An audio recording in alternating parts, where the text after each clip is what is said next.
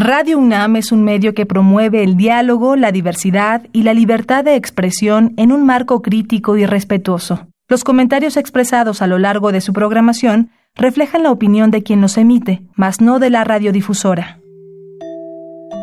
Estos son los murmullos. Los excéntricos. Los olvidados. Los prohibidos. Radio UNAM presenta Gabinete de Curiosidades. Una galería de los archivos más extraños que han habitado nuestra frecuencia.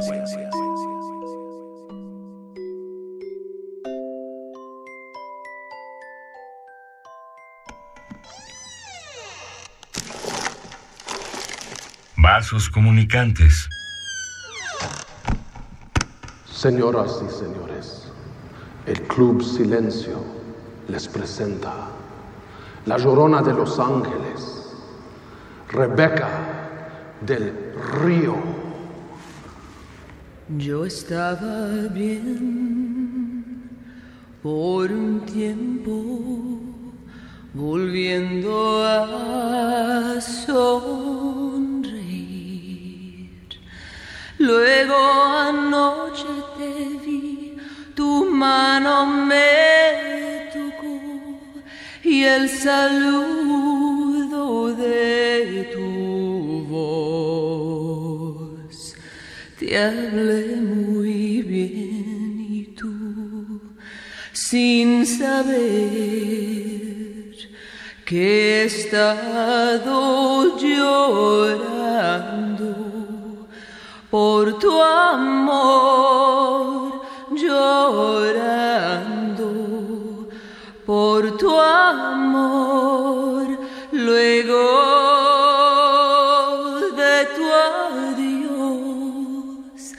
sentí todo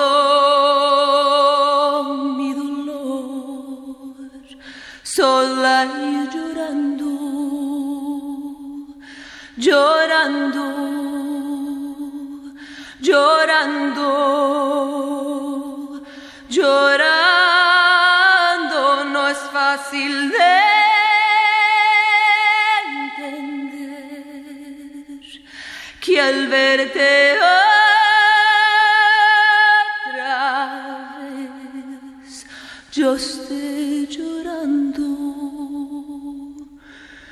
Yo que pensé que te olvidé, pero es verdad, es la verdad, que te quiero aún más, mucho más que ayer. Dime tú qué puedo hacer, no me quieres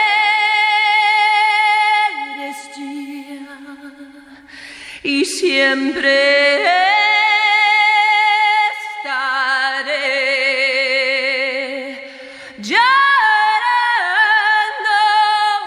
por tu amor. No hay banda. Bienvenidos a Gabinete de Curiosidades. Hoy nos ponemos linchianos, surrealistas y todo lo que eso implica. En los próximos 15 minutos vamos a tratar de mover sus fibras si es que son amantes del cine de David Lynch. Y con ello no me dejarán mentir de la banda sonora que emplea en sus filmes que que te mete en atmósferas, que te hace que entra en tu mente y te perturba durante bastante tiempo. Lo que escuchamos al inicio fue el Club Silencio, presentando a la llorona de Los Ángeles, Rebeca del Río, esta mujer que nos perturba en cuanto aparece en escena y empieza a cantar una canción que no solamente a Naomi Watts, sino a quien lo ve, deja llorando literalmente, y más al ver que todo era una grabación, que no hay banda y que los que están ahí interpretando ese espectáculo puede ser cualquier persona. Este momento musical que escuchamos es clave en la película Mulholland Drive del 2000. Recordemos la historia sencilla, la, la historia A, por decirlo así. Porque tiene varios niveles de interpretación. En el primero vemos a una joven aspirante actriz que decide probar suerte en Hollywood y va con todas las esperanzas, con el brillo en los ojos. Pero una vez que comienza este viaje, todo termina mal, tanto para ella como para el espectador, que seguramente en cuanto acaba la película, su cara está desencajada como de ¿qué acabo de ver? y probablemente tendrá que rebobinar el cassette, reproducir nuevamente el DVD o el Blu-ray o la película en sí desde el dispositivo tecnológico que tengan para poder ir amarrando hilos y cabos sueltos que se quedan por ahí en, en la película y uno mismo poder ir construyendo estas historias que por lo general siempre son macabras, hacen reflexionar sobre uno mismo y cómo las personas pueden contarse una historia de fantasía donde todo es dulce cuando la realidad es muy diferente de lo que uno quisiera. Yo invito a todas mis almas hertzianas a que nos escriban en Twitter arroba gabinete bajo y coméntenos si han visto esta película o cuál es su favorita de David Lynch, uno de los maestros del séptimo arte, poco comprendido, muy querido y que su filmografía es considerada de culto. Fue hasta 2019 en que le dieron un Oscar honorífico. Su discurso fue tan surrealista como él mismo agradeció a la academia, agradeció a los compañeros que han hecho posible este trabajo con él y al final de su breve intervención al recibir este Oscar dijo, todos tienen una cara muy interesante. Buenas noches. y nuevamente lo hizo David Lynch. A todos dejó con una risa nerviosa y, con, y a otros tantos con el ojo cuadrado. También quisiera saber que nos comenten ¿Qué momento particular de alguna de estas películas de este autor les ha impactado o movido el inconsciente? De momento vamos con otra canción clave ahora de la película Wild at Heart o Salvaje de Corazón de 1990, un clásico con un joven Nicolas Cage como Sailor y Laura Dern como Lula, esta pareja que mueve pasiones tanto así que te va sumergiendo junto con ellos en una serie de eventos desafortunados y nuevamente Lynch juega con nuestra mente. Esto es The Power Mat Slaughterhouse.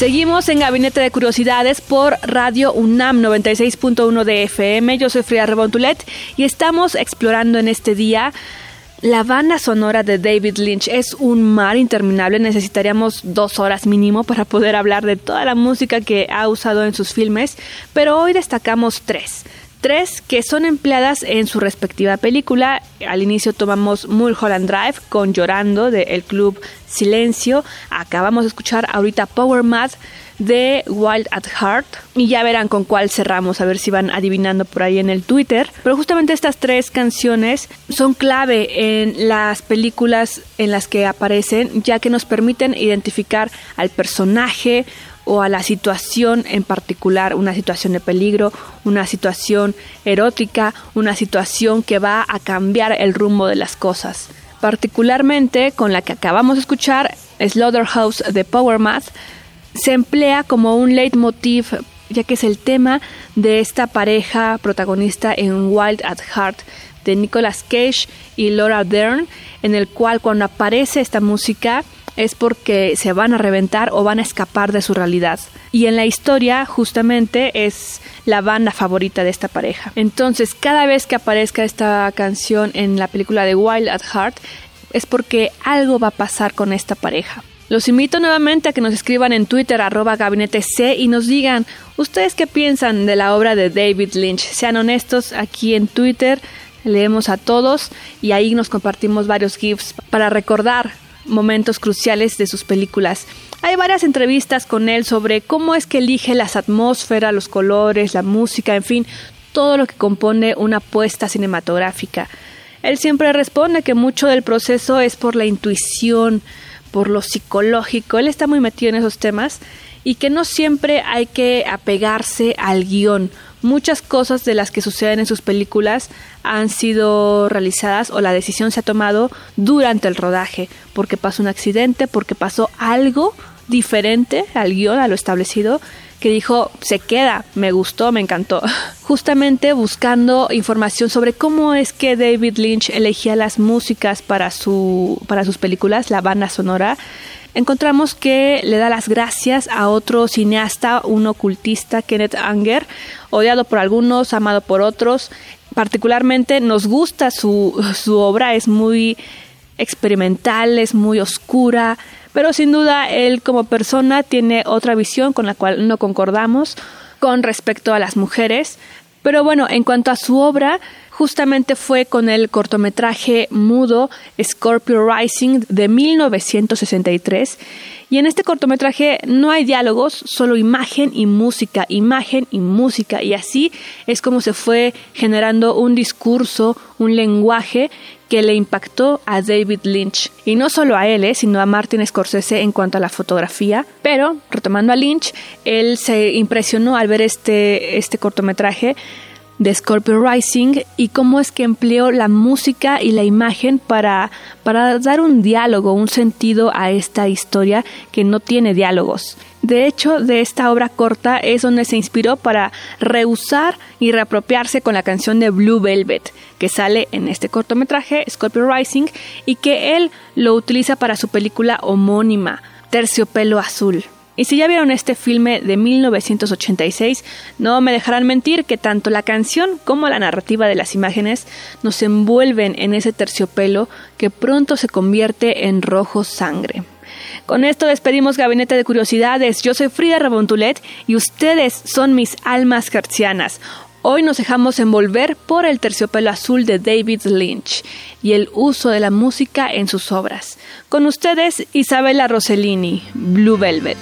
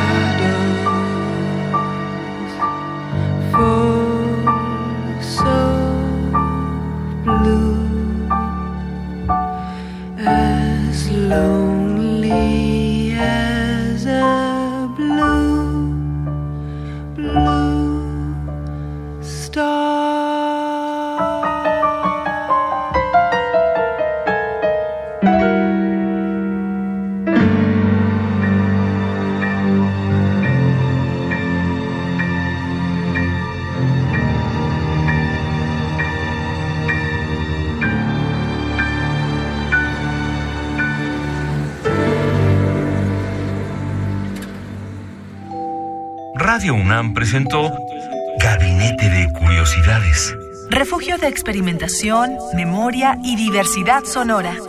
Dispara tu curiosidad en la próxima emisión.